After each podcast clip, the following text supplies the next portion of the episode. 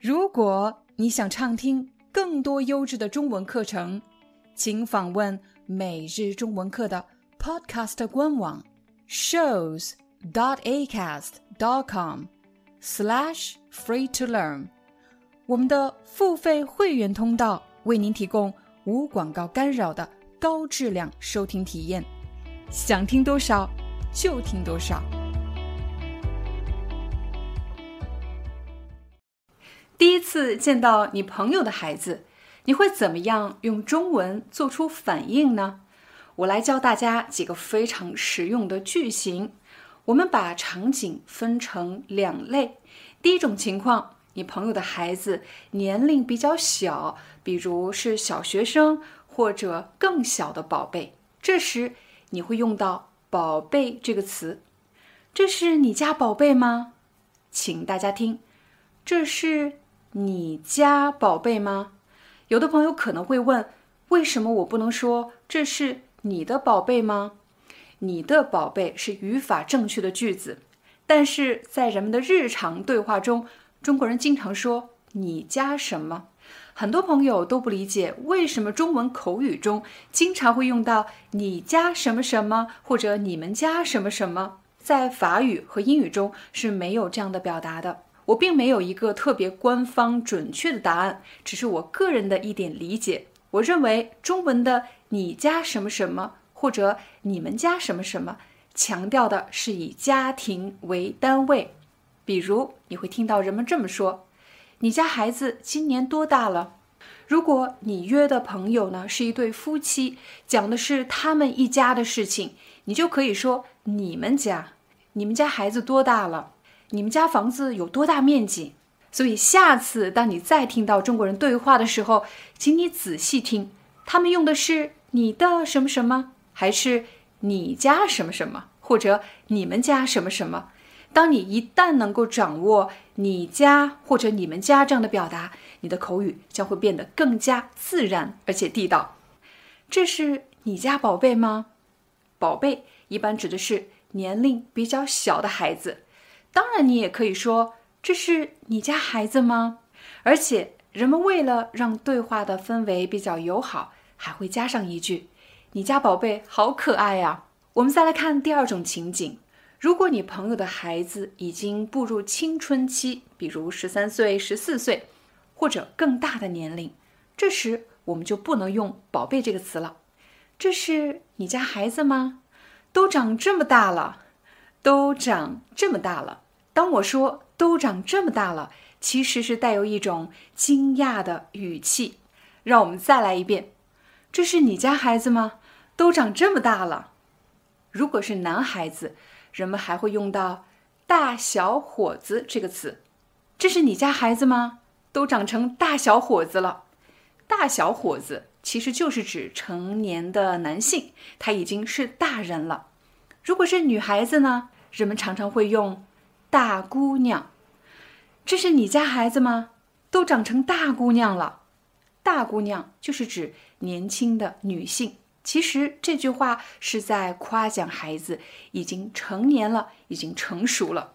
当朋友带了孩子去聚会，你会不会发愁怎么跟孩子打招呼呢？接下来我将分两个场景。教给大家一些和孩子社交的常用表达。第一个场景，假设你遇到的是一个小孩子，而且是抱在怀里的小宝宝，我们同样可以跟小孩子打个招呼。你可以说：“宝贝，你好。”虽然他们年龄很小，但是只要你愿意，他们也是喜欢和你社交的，也会给你一些反应。我们把年龄稍稍变大一点。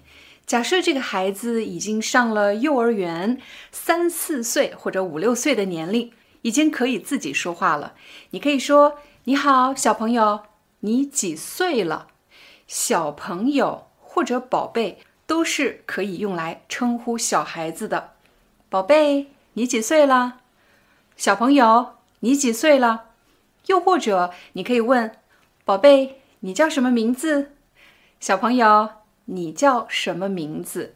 现在让我们改变场景，你面对的是一个十几岁的青少年，又或者是一个二十出头的年轻人，往往在这个年龄，他们的身高可能已经和爸爸妈妈一样高了，甚至比爸爸妈妈还要高。这时，如果你想问年龄，千万不要问你几岁了，因为这个句子听上去很幼稚。你几岁了？一般是用来问小朋友的。小朋友，你几岁了？当你问青少年或者成人的时候，你应该说你多大了？如果孩子已经差不多和父母一样高了，你可以说你的身高都快赶上你妈妈了，你的身高都快赶上你爸爸了。赶上就是追上的意思，就是指。他和父母的身高已经差不多了，马上就要和父母一样高了。如果你猜测他可能已经上高中了，你可以问：“你今年上高中了吧？你上高几？”“你今年上高中了吧？你上高几？”又或者你想问他上大学了吗？“你今年上大学了吧？你上大几？”当他回答你说：“我今年上大一。”或者我今年上大二，你就可以进一步问：你学什么专业的？随着对话的逐渐深入，你还可以问一些其他的问题，比如你们学习压力大吗？你们平时作业多吗？你平时学习很忙吗？虽然大多数高中生都会觉得自己的学习压力很大。但是在不同的国家，学生面对的压力强度其实是不一样的。比如在中国，大多数高中生的学习压力都很大，他们除了从周一到周五要上课以外，周六周日可能还要参加额外的补习班。所以，谈论学习压力这个话题，对于中国孩子来说，是一个快速建立链接的一个常见话题。但如果是欧洲的孩子呢，可能相对他们的压力小一些，学校和家庭可能更注重的是孩子全方面的发展，所以谈论课外活动，平时参加哪些活动，有什么兴趣爱好，是一个很常见的和年轻人建立关系的话题。如果你的朋友不只有一个孩子，而是有好几个孩子，谈论年龄的差异也是一个常见的话题。请大家注意“差异”这个词里的“差”，“差”是一个多音字，有时候读“差”，有时候读“差”。请大家在接下来的例子里注意这个词的发音。比如，我的朋友有两个孩子，他们两个年龄看上去差不多，我就问他们两个差几岁？请你仔细听，他们两个差几岁？在这里，你可以读“差”。差表示相差，相差几岁？他们两个相差几岁？短一点，他们两个差几岁？当然，除了读四声以外，你可能还会听到人们说他们两个差几岁。有的人可能会读一声。不同地域的人有不同的发音习惯，这是一个非常常见的语言现象。所以，如果有人读差几岁，你不必吃惊。正在观看每日中文课的很多朋友也有兄弟姐妹。下次别人问到你和你的兄弟姐妹的年龄时，你就可以说：“我和我哥哥差三岁，我和我妹妹差一岁。”说完了差。这个字的四声发音，我们再来看看它的一声发音。什么时候读差呢？当差表示差距和差异的时候，我们读一声差。我来给你几个例子，比如我和我姐姐身高差距不大，就是表示我们两个身高差不多的意思。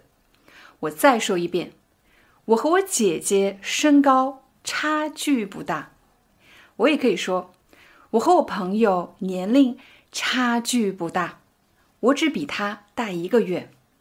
我们再来看“差异”这个词，我有两个孩子，但是他们两个的性格差异不大，他们两个的性格差异不大。有的朋友可能会问了，那差异和差距有什么区别吗？其实非常好区分，当你想表示身高这个高度的不同的时候，你要用差距；当你想表达年龄这个数字的不同的时候，你也要用差距。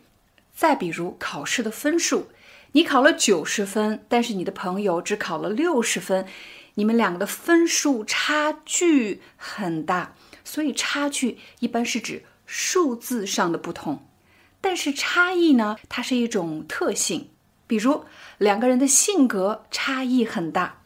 现在让我们来练习中文对话。当你听到我的问题后，你可以按暂停，想一想你会怎么回答呢？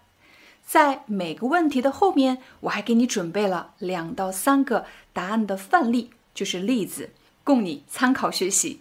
嘿，好久不见。这是你家的两个宝贝吗？对呀，这两个都是我的。你才知道啊？你没见过这俩孩子吗？他们两个长得真像啊！是双胞胎吗？不是，这是哥哥，这是弟弟。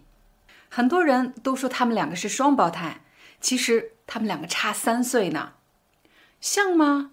我觉得他们两个差异很明显啊。哥俩今年上几年级了？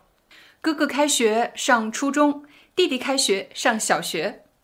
法国和中国的学制不太一样，按中国的学制，他今年上初一，弟弟上小学一年级。